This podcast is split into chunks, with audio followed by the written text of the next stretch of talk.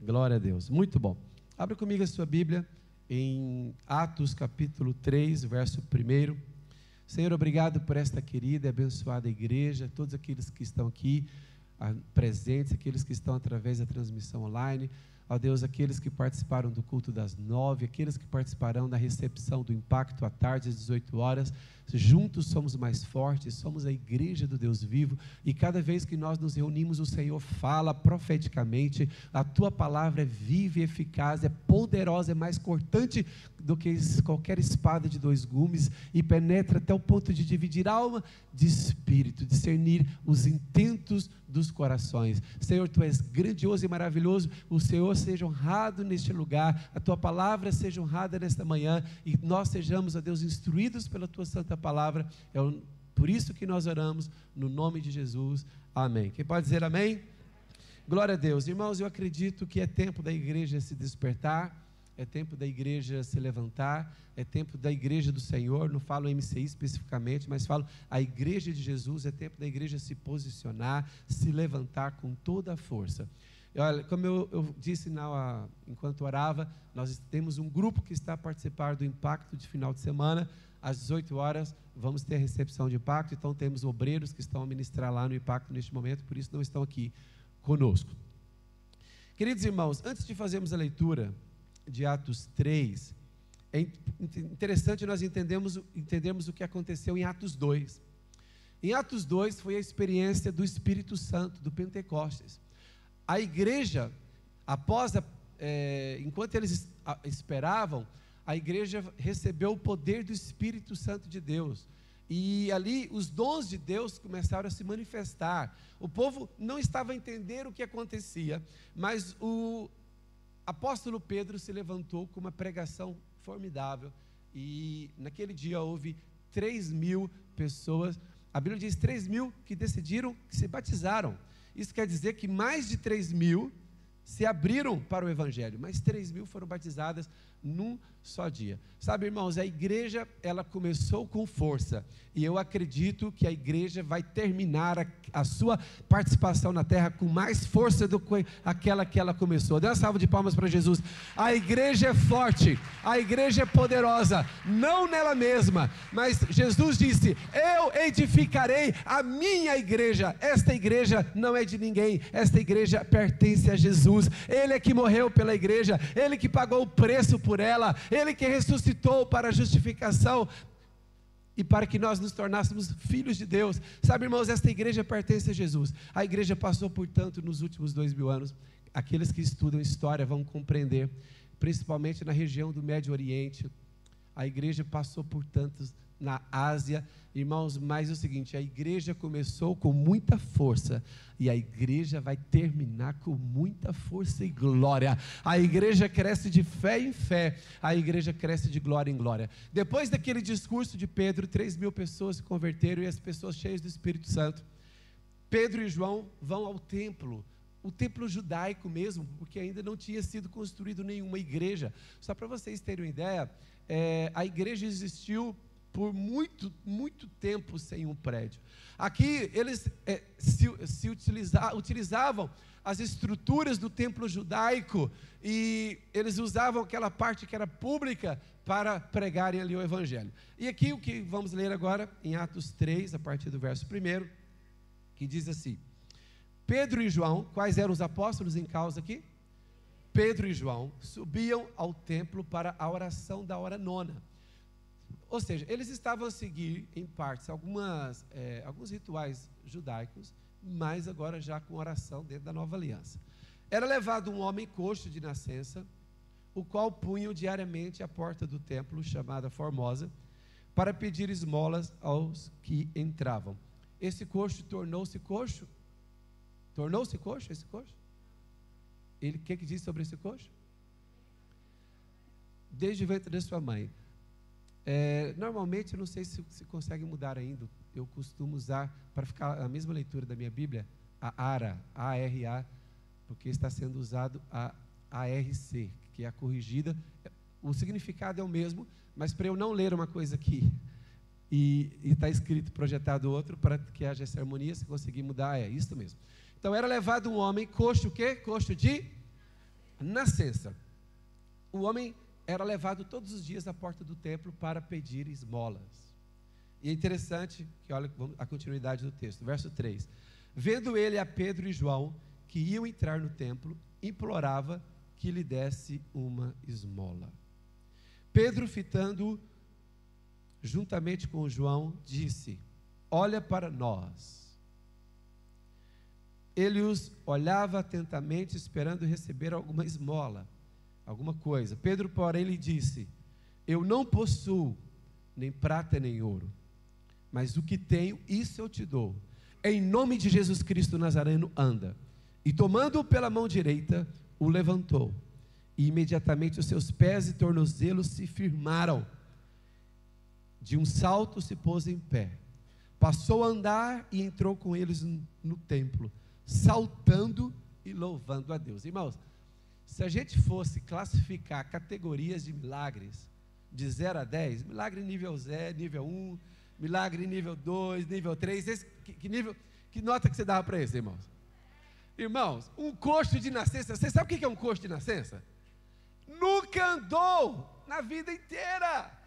A Bíblia não diz quantos anos ele, ele tinha exatamente, mas veja bem, alguém que nunca aprendeu a andar. Você sabe que um bebê aprende a andar com mais ou menos um ano? Sim?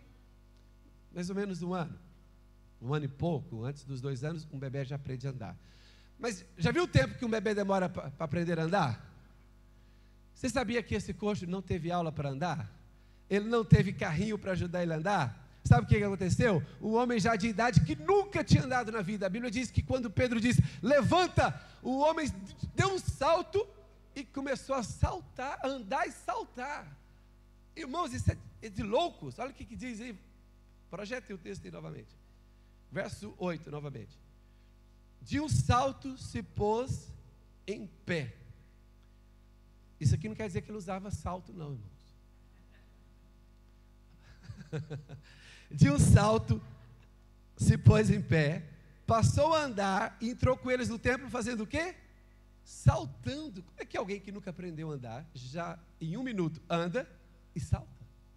Irmãos, esse milagre eu dou um 10 para ele. Fala assim, oh Deus, é... que milagre é esse? Que coisa de louco. Irmãos, Verso 9: Viu todo o povo a andar e a louvar a Deus, e reconheceram ser ele o mesmo que esmolava assentado ali à porta do rocio. Oh, desculpa, a porta formosa do templo, e se encheram de admiração e assombro. O, o que que encheu? O povo se encheu de quê, irmãos? Assombro. Admiração, por um lado, mas assombro. Que assombro é esse? Um temor.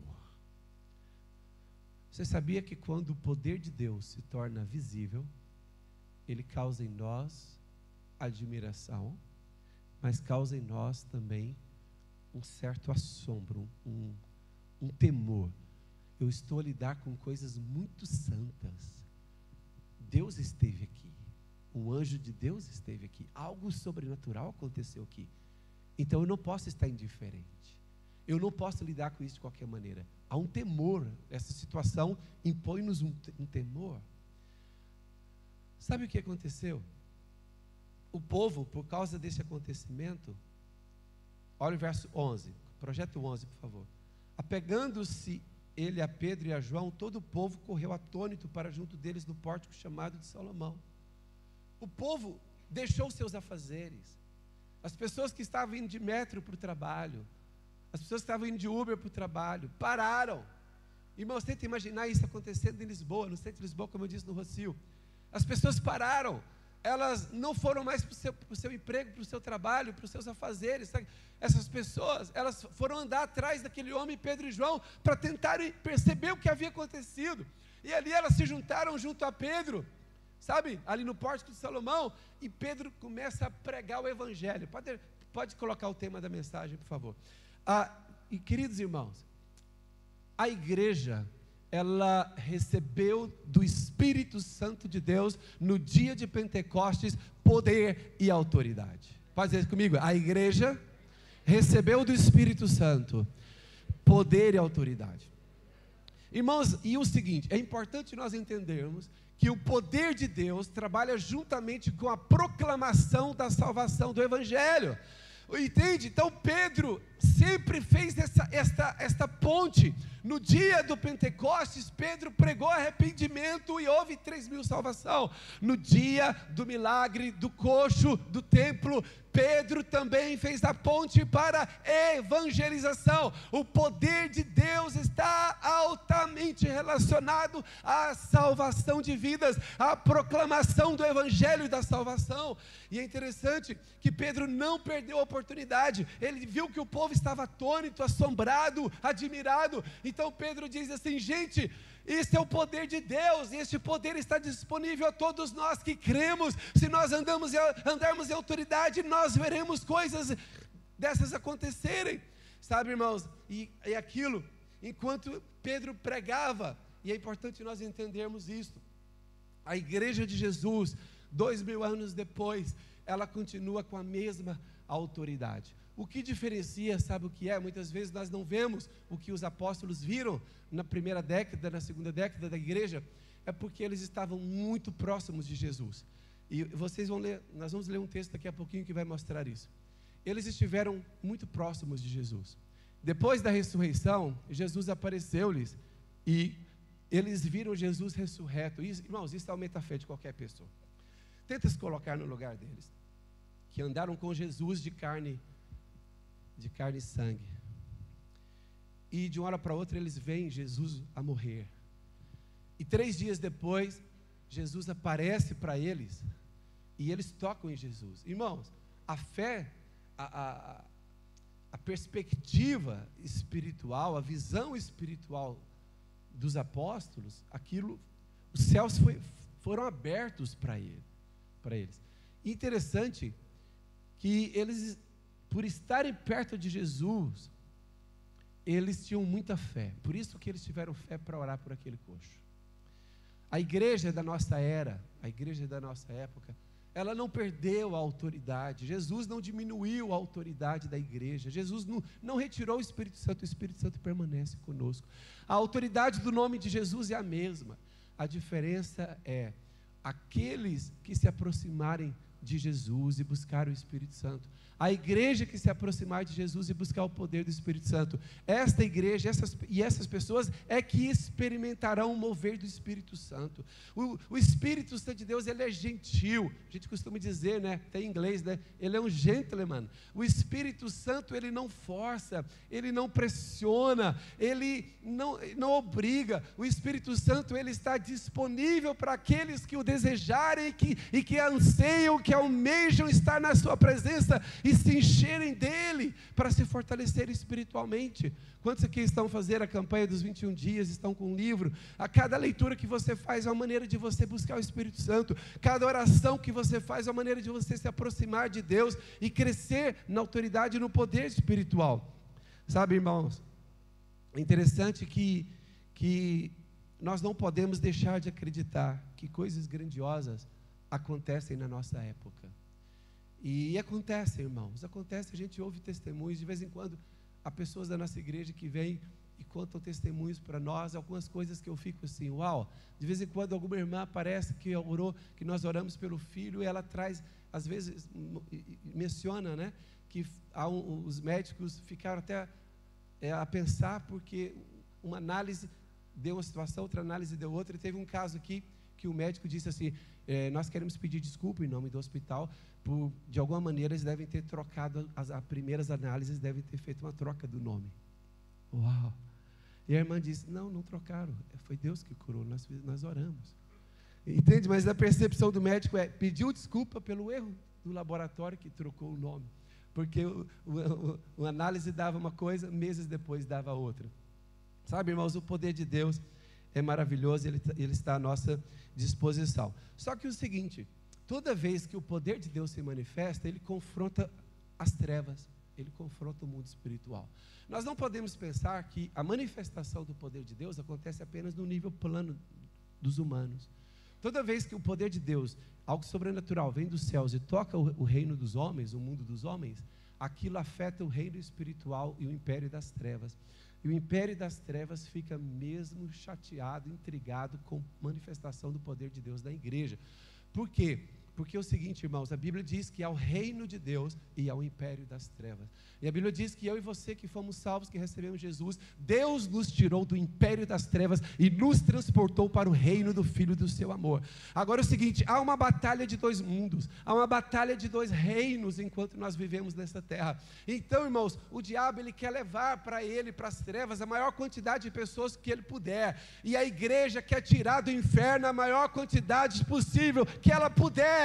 Então, irmãos, a igreja está em batalha espiritual. A igreja está numa batalha espiritual. Nós fomos chamados, glória a Deus, nós fomos chamados para tirar as vidas do, do caminho do inferno para conduzi-las para a eternidade com Deus.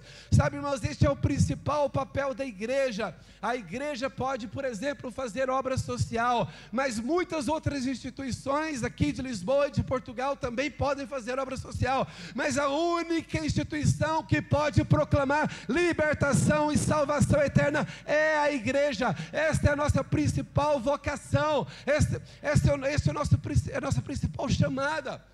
A igreja pode fazer obra social, a igreja pode fazer tantas inúmeras obras, mas aquela que é a única que somente ela na terra é incumbida de fazer é a pregação do evangelho da salvação, da eternidade do, do homem. E a igreja, irmãos, tem que priorizar essa área, a igreja tem que se fortalecer nessa área. E é interessante que o mundo espiritual reage, pode dizer assim comigo: o mundo espiritual reage. Toda vez que nós mexemos com coisas sérias, o mundo espiritual reage. E é interessante que o diabo percebeu que a cura daquele coxo estava a provocar a salvação de muita gente. E olha o que acontece agora no capítulo 4. Coloca lá, por favor. Atos 4, verso 1. Enquanto Pedro e João pregavam para aquela multidão que foi atraída pela cura do coxo, enquanto, olha, falavam eles ainda, ao povo quando sobrevieram os sacerdotes, o capitão do templo, os saduceus, quem mais que chegou lá no meio da reunião? Ressentidos porque eles ensinavam o povo e anunciaram, e por eles anunciarem em Jesus a ressurreição dentre os mortos, próximo, e os prenderam. Uau! A paga que Pedro e João, a paga que eles tiveram por terem feito uma boa obra, qual foi? Foram presos, recolhendo-os ao cárcere até o dia seguinte, pois já era tarde. Próximo versículo. Muitos, porém, dos que ouviram a palavra que Pedro e João pregaram, aceitaram Jesus, subindo o número só de homens, a quanto? Quase cinco mil. A cura, o milagre do coxo, teve como fruto, resultado, salvação de milhares de pessoas. O mundo espiritual ficou nervoso. Só que o mundo espiritual, irmãos, ele não aparece do nada. O mundo espiritual, ele vai usar quem? As pessoas que não estão sensíveis ao Espírito Santo. E às vezes as pessoas que o diabo usa estão até dentro da obra. Porque quem lhe foi prender Pedro e João, quem era? Os religiosos dos seus dias os sacerdotes, o capitão do templo, os saduceus, pessoas extremamente religiosas, que ao invés de, de estarem admiradas porque um homem, um coxo de nascença, foi curado, ao invés deles agradecerem a Deus, houve um milagre aqui na nossa cidade. Ao invés deles agradecerem a Deus, eles ficaram incomodados, porque não foi através deles. Então, o que não era feito através deles não tinha valor, e se calhar nem era de Deus. Olha que coisa absurda. Foram lá e prenderam Pedro e João. Sabe, irmãos, o mundo espiritual reage, é incrível. Alguns anos atrás, mais ou menos seis anos atrás, aqui na nossa igreja, nós recebemos um pastor e que nós tivemos algumas manifestações de poder de Deus aqui, de arrependimento, salvação e curas. Na semana seguinte, nós recebemos uma, um contra-ataque no mundo espiritual. Mas quando a gente fala no mundo espiritual, irmãos, não foi lá nas nuvens, não. Foram pessoas. Foram pessoas. E às vezes, e apareceu até gente crente, até pessoas de outras igrejas. Sabe, o mundo espiritual é muito delicado, é muito sensível. Mas a igreja nunca vai se deixar se intimidar pelas ameaças. A nossa igreja, desde aquela época, no ano seguinte e no outro ano, foram um dos anos que a igreja mais cresceu. Porque nós não nos, nos deixamos intimidar. E é interessante que, quando Pedro e João estavam presos, eles estavam tão cheios do Espírito Santo. Olha o versículo, capítulo 4, projeta aí, 4, 8. Pedro estava preso, mas cheio do Espírito Santo. Que coisa incrível, né? Pedro não ficava cheio do Espírito Santo só no domingo no culto da MCI. Ele estava cheio do Espírito Santo, preso. Olha o que diz verso 8. Então Pedro, cheio do Espírito Santo, lhes disse: Autoridades do povo e Irmãos, Pedro já estava no embalo da pregação. Ele falou assim: ó, Eu estava a pregar, vocês me tiraram do púlpito continuou pregando para eles. Sabe quando Pedro pregou para eles, sabe qual foi a reação deles? Olha o versículo 13, 4, 13. Quais eram as autoridades espirituais? Capitão do templo, sacerdotes, saduceus. Qual foi a reação deles?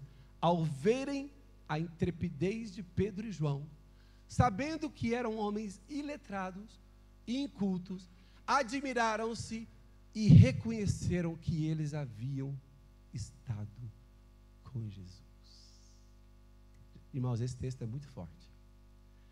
As autoridades espirituais da época, as autoridades religiosas da época, reconheceram que Pedro e João não eram os mesmos homens de três anos antes. Por que, que eles não eram os mesmos homens de três anos antes na Galileia?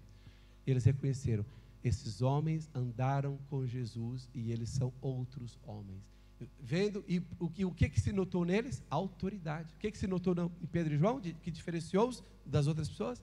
Ao verem a intrepidez, a coragem para se mover no, no uso da autoridade de Deus. Sabe, irmãos, Pedro e João andaram com Jesus, e aquilo deixou-se transparecer, tornou-se visível o fato deles terem andado com Jesus. E eu pergunto: com quem você está andando? Quais são as pessoas que você está andando? Diz, vou falar uma frase que você já conhece. Diz-me com quem tu andas e eu te direi onde tu estarás daqui cinco anos. Vou dizer novamente, para alguns acordarem.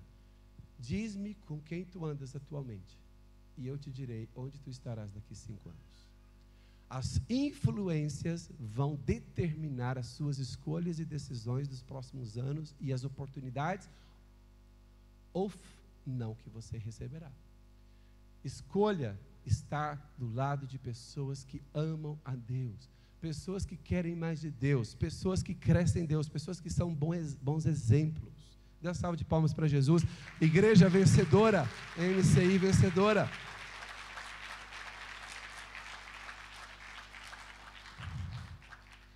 E é interessante que, vamos lá ouvir o versículo 18.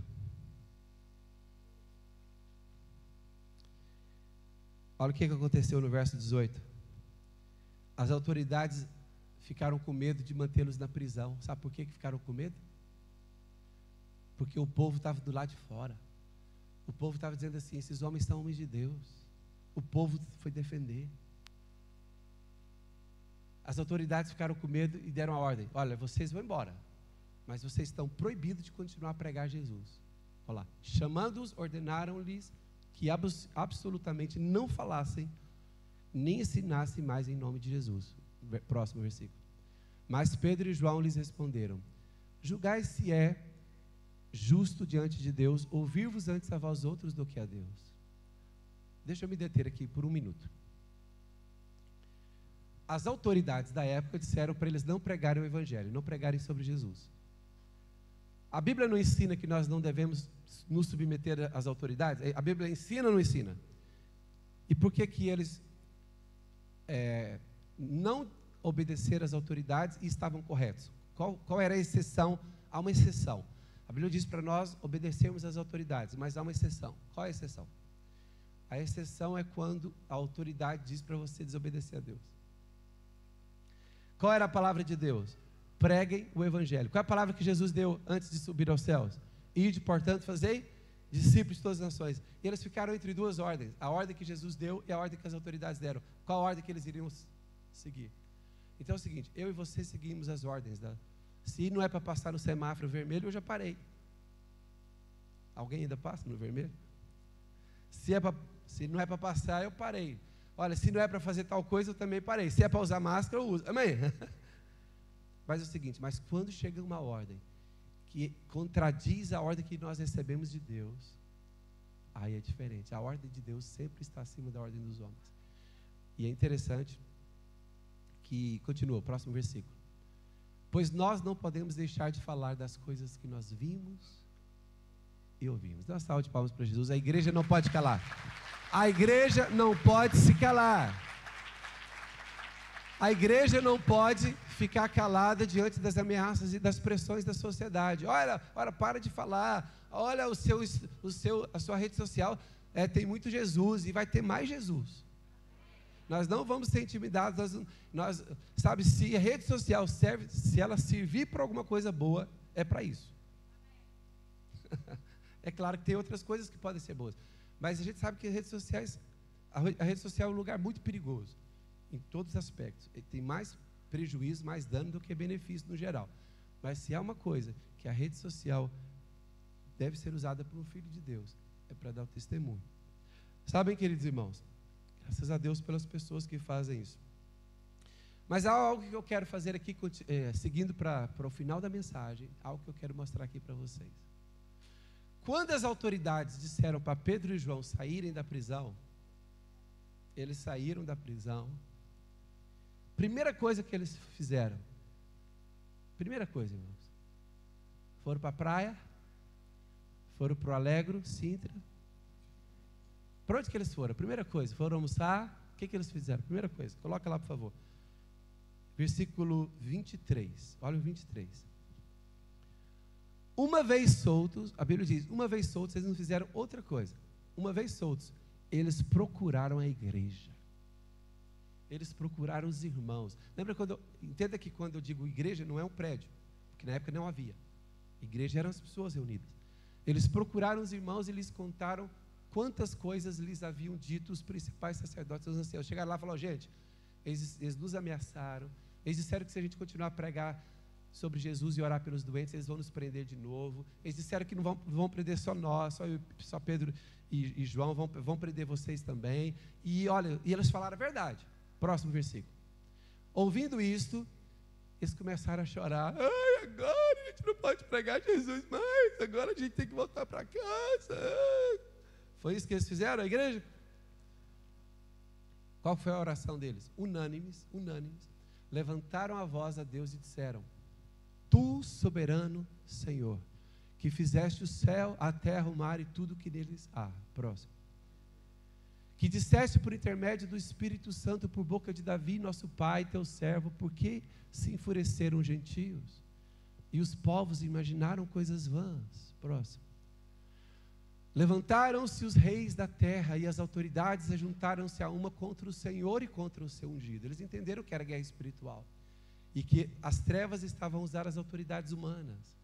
Próximo versículo porque verdadeiramente se ajuntaram nessa cidade contra o teu, o teu santo servo Jesus, ao qual ungiste Herodes e Pôncio Pilatos com gentios e gente de Israel, para fazerem tudo que a tua mão e o teu propósito predeterminaram. Continua. Agora, Senhor, olha como é que eles concluem a oração, como é que eles terminaram a oração. Agora, Senhor, olha para as ameaças desse povo e derrama fogo sobre eles. Foi isso? Qual foi a oração deles? Senhor, olha para a ameaça desse povo.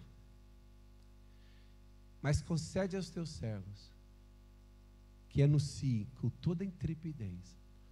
A única oração que eles fizeram, irmãos, não foi pedir, eles não pediram proteção, eles não pediram livramento. O que, que eles pediram? Coragem. Senhor, dá-nos coragem para continuar. A gente só precisa de coragem para continuar. Senhor, deixa a gente ler aquele livrinho lá dos 21 dias da renovação. A gente só precisa de coragem para continuar. Próximo versículo. Deus gostou? Deus gostou da oração deles? É uma das orações que Deus mais gostou na Bíblia. Quando Deus ouviu esta oração no céu, ele e os anjos ficaram Irmãos, aquela oração tirou um sorriso do céu. Vou dizer novamente. Aquela oração da igreja tirou um sorriso do céu. Deus sorriu. Os anjos sorriram e começaram a dançar no céu. E eles dançaram tanto que o mundo espiritual entrou naquela sala. O que aconteceu naquela sala?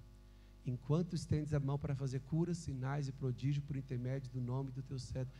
Falou assim: Deus, dá-nos coragem para pregar enquanto o Senhor faz sinais. Como é que Deus respondeu a oração deles? Próximo versículo.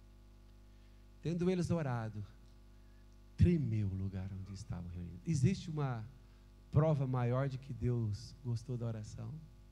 Eu tento imaginar no mundo espiritual os anjos e Deus saltando ali, e no mundo espiritual, no canal, na língua espiritual, vem ali, chega na sala deles e treme o lugar, tipo um terremoto. Todos ficaram o quê? Olha, uma oração que fez o céu sorrir e uma oração que fez o Espírito Santo se alegrar. Deus sorriu no céu, o Espírito Santo sorriu na terra, o lugar tremeu Todos ficaram cheios do Espírito Santo e com intrepidez eles saíram para pregar a palavra. E quando eles fizeram isso, irmãos, eles continuaram sendo perseguidos. Muitos morreram.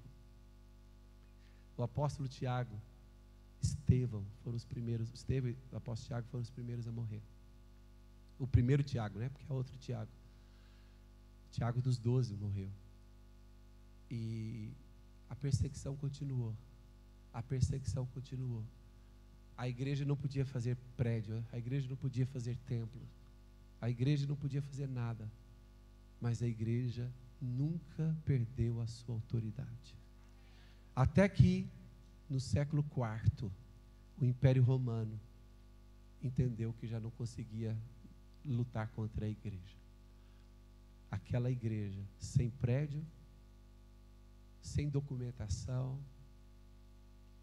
ela as pessoas aceitavam Jesus e sabiam que é para viver ou para morrer. E até que o Império Romano se curvou perante os cristãos. Até o imperador dizer assim: ó, oh, gente, é melhor a gente se juntar a eles. Claro que há toda uma história, né, de um sinal que ele viu no céu. Mas sabem, a igreja, ela tem uma autoridade que precisa ser resgatada. Fica de pé, por favor. A igreja tem uma autoridade espiritual que precisa ser resgatada. Irmãos, você sabia que desde que a raiz da árvore seja boa, os ramos serão bons? Pode repetir comigo? Diz assim: se a raiz da árvore for boa, os ramos serão bons. Irmãos, deixa eu fazer uma pergunta aqui óbvia para vocês. A nossa raiz é boa? A nossa raiz é Pedro e João, irmão. Nossa raiz é Jesus, a nossa raiz é Pedro e João, a nossa raiz é Tiago, a nossa raiz é apóstolo Paulo, a nossa raiz é boa. Então nós temos motivos para sermos bons, nós temos motivos para ter autoridade e governo de Deus na terra. Temos ou não temos? Então, irmãos, essa história que eu vos contei nesta manhã é para que vocês, para que nós nos lembremos da nossa origem. A nossa origem está há dois mil anos atrás. A nossa origem não é nem Assembleia de Deus, nem Batista, nem Presbiteriana, nem Luterana, nem Católica, a nossa origem. São os dois apóstolos. A raiz é boa, a raiz é saudável. E por isso sempre haverá um remanescente na terra. Estamos a viver em épocas em que há muitas coisas estranhas né, no mundo cristão mas os valores do reino sempre prevalecerão, sempre haverá um remanescente na terra. Jesus disse: Eu edificarei a minha igreja e as portas do inferno não prevalecerão contra ela. Uma coisa eu tenho certeza: que quando João recebeu a visão do Apocalipse, João escreveu lá que ele viu chegando no céu milhões e milhões de pessoas, de todos os povos, raças, tribos, línguas e nações o Evangelho ressalva, resgata. Levanta as suas duas mãos e diz: Senhor, a minha identidade passa pelos apóstolos. A minha origem passa pelos apóstolos. A raiz é boa. Pedro e João, Tiago, Paulo e tantos outros apóstolos, a raiz é boa. Senhor, ajuda-nos a ser a continuidade. Eles passaram para nós a tocha. Nós temos que continuar a correr com essa tocha. Agora está nas nossas mãos. Século 21, temos nas nossas mãos a tocha. Temos que dar continuidade à pregação do Evangelho, à manifestação dos sinais e maravilhas do poder do Espírito de Deus. Aleluia. Consagre-se ao Senhor.